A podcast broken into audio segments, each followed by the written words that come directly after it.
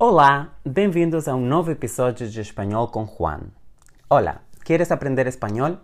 Meu nome é Juan e hoje estou aqui para falar sobre as vogais do idioma espanhol. Aqui temos que distinguir entre as vogais gráficas e as fonéticas. Em espanhol, como em português, existem cinco letras vogais: A, E, I, O, U. A diferença entre espanhol e português é que em português há mais vogais fonéticas do que em espanhol. Em português temos vogais nasais e orais. As vogais orais, em português, podem ser abertas ou fechadas. Já em espanhol não existem vogais nasais. Todas as vogais são orais em espanhol. Isto quer dizer que as todas que todas as vogais em espanhol são pronunciadas com a boca sem a ajuda do nariz. Outra diferença que existe entre as duas línguas é que as vogais em espanhol sempre têm a mesma pronúncia. Então, em espanhol há apenas cinco vogais que são sempre articuladas do mesmo jeito.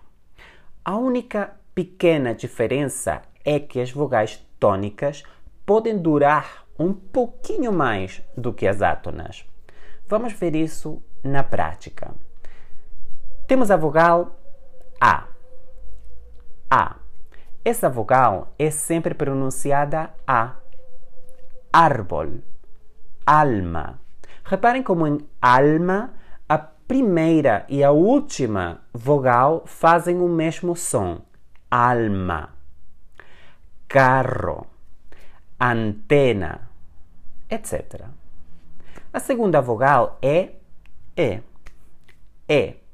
Sempre pronunciamos E. Não interessa se é tônica, átona, se grafamos com acento ou não. Esta vogal é pronunciada E. Por exemplo, elefante. Os três S são pronunciados igual nessa palavra. E, le, elefante, elefante. Também reparem que não há nasalização. Elefante, elefante. Outro exemplo seria comer ou entonces. Entonces quer dizer então. Entonces. Pronto. A terceira vogal é aí. Índia. Reparem como não há nasalização. Índia. Ministro. Lisboa. A seguinte vogal é O. O, como nas palavras ópera, ópera, hombre, caminhão, caminhão, etc. A quarta vogal é U. U, como em Uruguay. Uno, el número uno. Unha, etc. Então, as vogais do espanhol são A, E, I, O, U.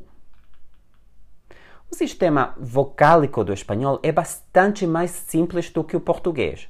Todas as vogais que existem em espanhol também existem em português. Por isso, em geral, fica mais fácil para uma pessoa que fale português aprender espanhol mais do que para uma pessoa que fale espanhol aprender português. Esta é uma vantagem de ser lusófono e aprender espanhol. Um lusófono, quer brasileiro ou quer português, tem apenas que tirar algumas vogais para pronunciar bem o espanhol. A dica de hoje é para você praticar diante do espelho as cinco vogais do espanhol porque você vai ter de se acostumar a pronunciar as vogais de um jeito que seria errado em português. Por exemplo, não nasalizar algumas, não abrir outras, etc.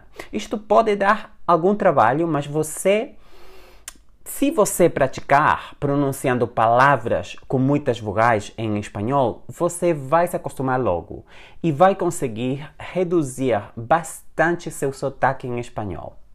Espero que este episódio seja do seu agrado. A gente se vê por aqui na semana que vem. Até a próxima. Tchau!